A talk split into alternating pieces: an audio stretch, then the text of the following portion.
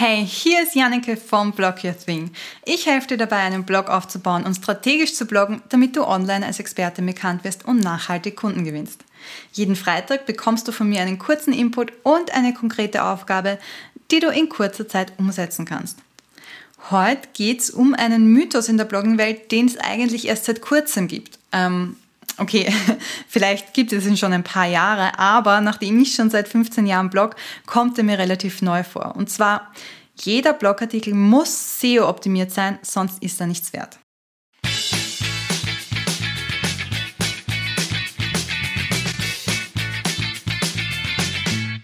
In der Blogging-Welt gibt es zwei Lager.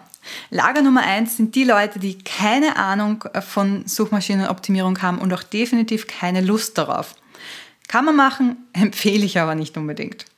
Lager Nummer zwei sind Leute, die äh, sich mit Suchmaschinenoptimierung beschäftigen.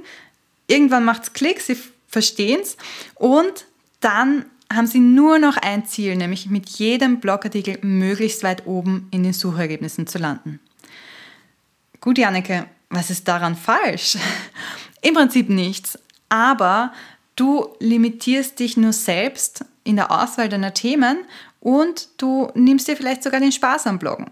Es gibt nämlich Themen, die haben so wenig Suchanfragen, dass dir jeder SEO-Profi sagen wird, vergeud deine Zeit nicht damit, einen Blogartikel für das Keyword zu schreiben, wird nicht auf Platz 1 ranken, entweder oder die Konkurrenz ist zu, zu hoch.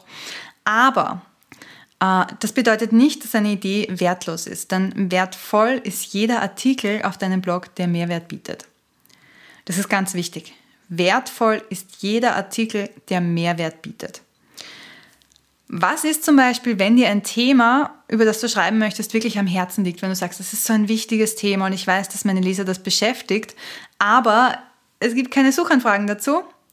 Genau, meine Antwort, schreib einen Artikel drüber ob du erzählst, warum du dein Blogthema ausgewählt hast, einen Erfahrungsbericht einer Kundin teilst oder irgendwas anderes. Solange du in irgendeiner Weise Mehrwert für deinen Leser lieferst. Ja, dass die ein Learning rausnehmen können oder dass sie dich einfach von deiner menschlichen Seite besser kennenlernen können und du ihr Vertrauen gewinnst. Es ist definitiv erlaubt, auf deinem Blog darüber zu schreiben. Die Wahrheit ist nämlich, ein Blog ist kein SEO-Portal. Es gibt auch andere Arten von Artikeln, die wichtig sind. Eine Kundenstory zum Beispiel oder persönliche Einblicke. Und danach wird zwar nicht so oft gesucht, niemand googelt äh, Kundenstory von XYZ, aber all diese anderen Blogartikel, sage ich mal, helfen dir dabei, Vertrauen aufzubauen und auf lange Sicht auch zu verkaufen. Du wirst für so einen Blogartikel ähm, weniger Besucher über Google oder andere Suchmaschinen gewinnen, aber es gibt auch noch andere Kanäle, die dir Traffic bringen können. Ganz voran Social Media oder der Newsletter. Und das heißt ganz klipp und klar, du darfst über Dinge bloggen, die dir am Herzen liegen, auch wenn die Keywords dafür selten gesucht werden. Der Optimalfall beim Bloggen ist, dass du mehrere Traffic-Quellen hast. Also es ist gut, wenn du nicht nur SEO-Artikel schreibst, weil stell dir vor, du setzt voll und ganz auf Google und die ändern ihren Algorithmus wieder mal, dann kann es passieren, dass du überhaupt keine oder sehr viel weniger Besucher bekommst. Ist schon blöd, oder? Deshalb konzentriere dich nicht nur auf SEO, sondern nimm auch andere Traffic-Quellen dazu, wie Facebook oder Pinterest oder den Newsletter. Und schau, dass das ähm, ja, schön verteilt ist.